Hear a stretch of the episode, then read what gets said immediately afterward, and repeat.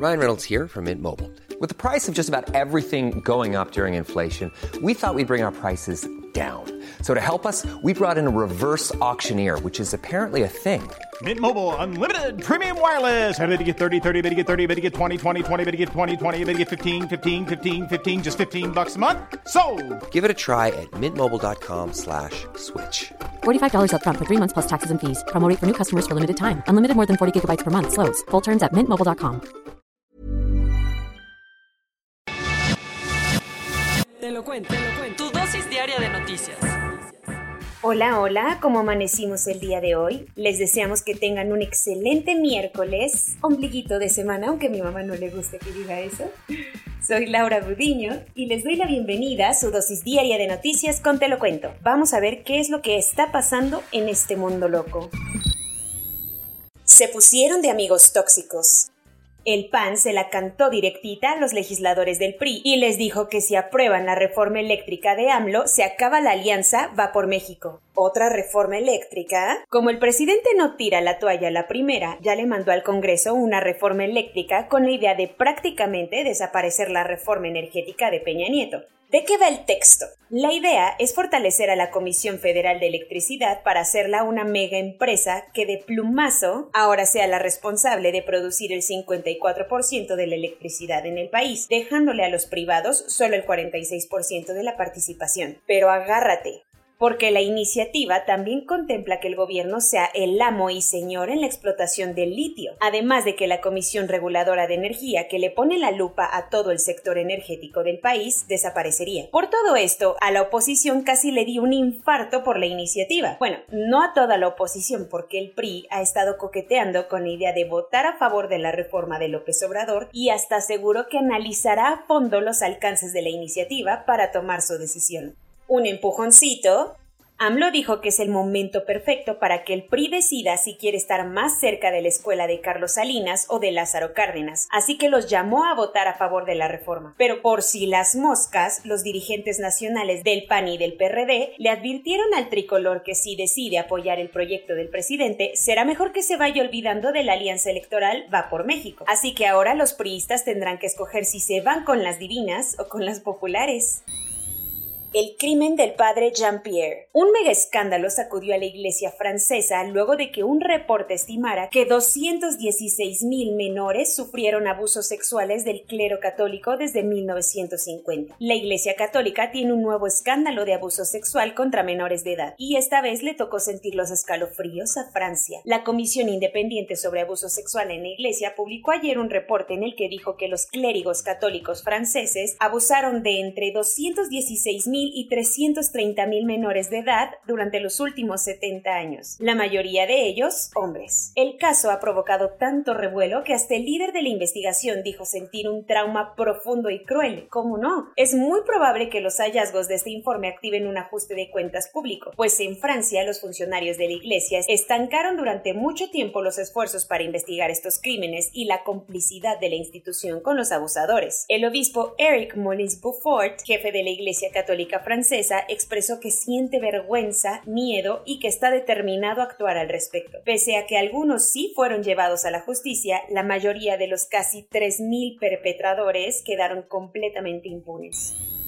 Cantó, cantó y cantó. La ex trabajadora de Facebook, que ha estado presentando mil quejas contra la compañía por sus abusos, tuvo que refrendar sus dichos en una comparecencia ante el Senado. El Wall Street Journal lleva unas semanas publicando una investigación en la que citando a una persona que llegó a trabajar en Facebook, acusa a la empresa y a varias de sus plataformas como Instagram de perjudicar la salud mental de los adolescentes. El reportaje ocasionó que Facebook pausara el lanzamiento de Instagram Kids, la plataforma supuestamente segura para menores de edad en la que llevan un rato de trabajando. Pero todo le dio un vuelco importante el lunes cuando aquella fuente anónima de Facebook reveló su identidad en el programa 60 Minutes de la cadena CBS. ¿Quién es? Ni más ni menos que Frances Huffen, ex trabajadora de la División de Integridad Cívica de Facebook, quien aseguró que la compañía siempre pone por encima sus ganancias que el bien colectivo. Por todo esto, la whistleblower compareció ayer ante los congresistas estadounidenses donde confirmó todos sus dichos y aseguró que en la empresa hay una estructura de incentivos para canalizar los recursos en generar más dinero, en lugar de financiar programas de seguridad en línea para los usuarios.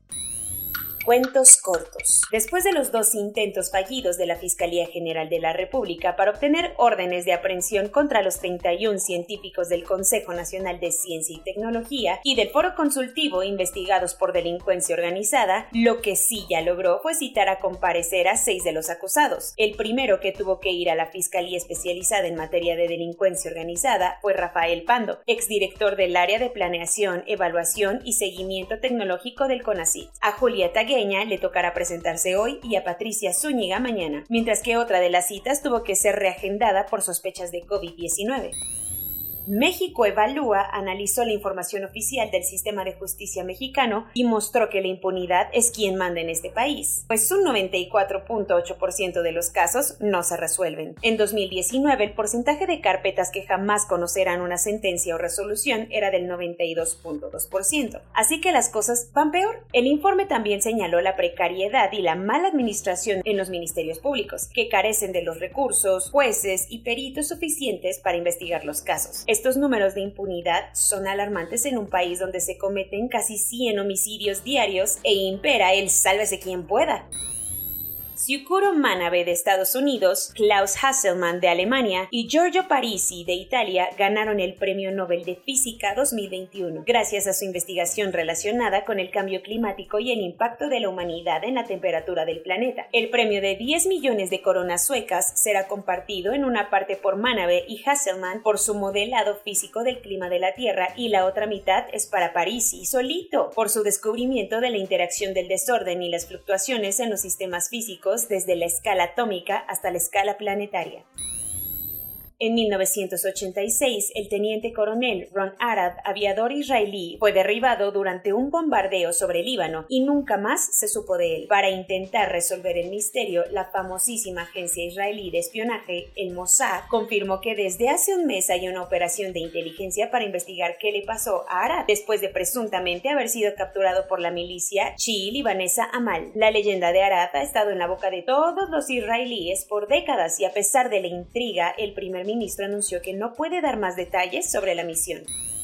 La pandemia de COVID-19 no solo ha afectado la salud física de miles de alrededor del mundo, pues según un estudio del Fondo de las Naciones Unidas para la Infancia, UNICEF, uno de cada cinco jóvenes de entre 15 y 24 años se sienten deprimidos muy seguido. De acuerdo con el informe que se publicó ayer, la chaviza de 21 países que fueron considerados para el estudio ha estado muy angustiada por el cierre de sus escuelas y las cuarentenas, además de que están preocupados por los ingresos familiares y tienen una enorme sensación de incertidumbre sobre el futuro. I feel you, bro.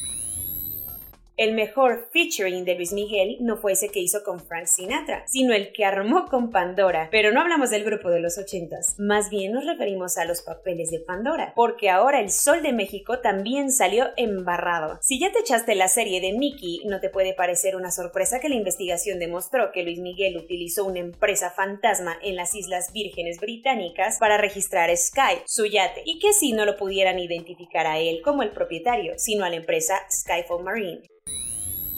Corona News. En México, el número total de vacunas puestas es de 103.829.904. El número de personas vacunadas con esquema completo es de 45.714.485. Esto representa el 51.47% de la población mayor a los 18 años. La próxima semana anunciarán el plan de vacunación para jóvenes entre 12 y 17 años con condiciones de salud delicadas en Ciudad de México. Y una vez concluida la aplicación para ese grupo de edad, podría comenzar para los más chiquitos que tengan los mismos padecimientos. La Ministerio Público encargada de tomar la declaración de una de las científicas del CONACIT acusadas de delincuencia organizada tuvo que ir a realizarse una prueba COVID-19 al presentar síntomas y por lo mismo la comparecencia fue cambiada de fe. Con más de 1.600.000 turistas internacionales que llegaron el mes pasado, Cancún tuvo el mejor septiembre de su historia, dejando atrás los malos números pandémicos. Las dosis de refuerzo oficialmente son lo de hoy en varios países de Europa, como Noruega y Portugal, que anunciaron que están listos para aplicar una tercera dosis de la vacuna contra COVID-19 a todos los mayores de 65 años. Aunque las dosis de refuerzo vengan con todo, un estudio comprobó que el esquema de dos vacunas Pfizer mantiene una protección efectiva del 90% por al menos seis meses contra una infección de COVID-19 grave. AstraZeneca le pidió a la Administración de Drogas y Alimentos de Estados Unidos, FDA, que apruebe su tratamiento de anticuerpos para prevenir el COVID-19 por lo menos como uso de emergencia. Varias enfermeras fueron secuestradas y agredidas por habitantes antivacunas en Maguilá, Guatemala, al ingresar a la localidad intentando administrar dosis de vacunas contra COVID-19. Johnson Johnson también le pidió a la Administración de Drogas y Alimentos de Estados Unidos, FDA, que autorice la aplicación de dosis de refuerzo de su vacuna que originalmente es de una sola aplicación. Soy Laura Uriño y esa fue su dosis diaria de noticias por ahora. Nos vemos mañana. Hasta pronto.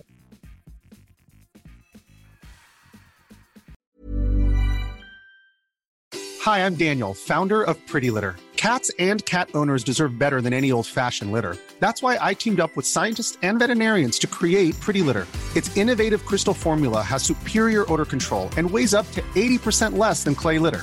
Pretty Litter even monitors health by changing colors to help detect early signs of potential illness. It's the world's smartest kitty litter.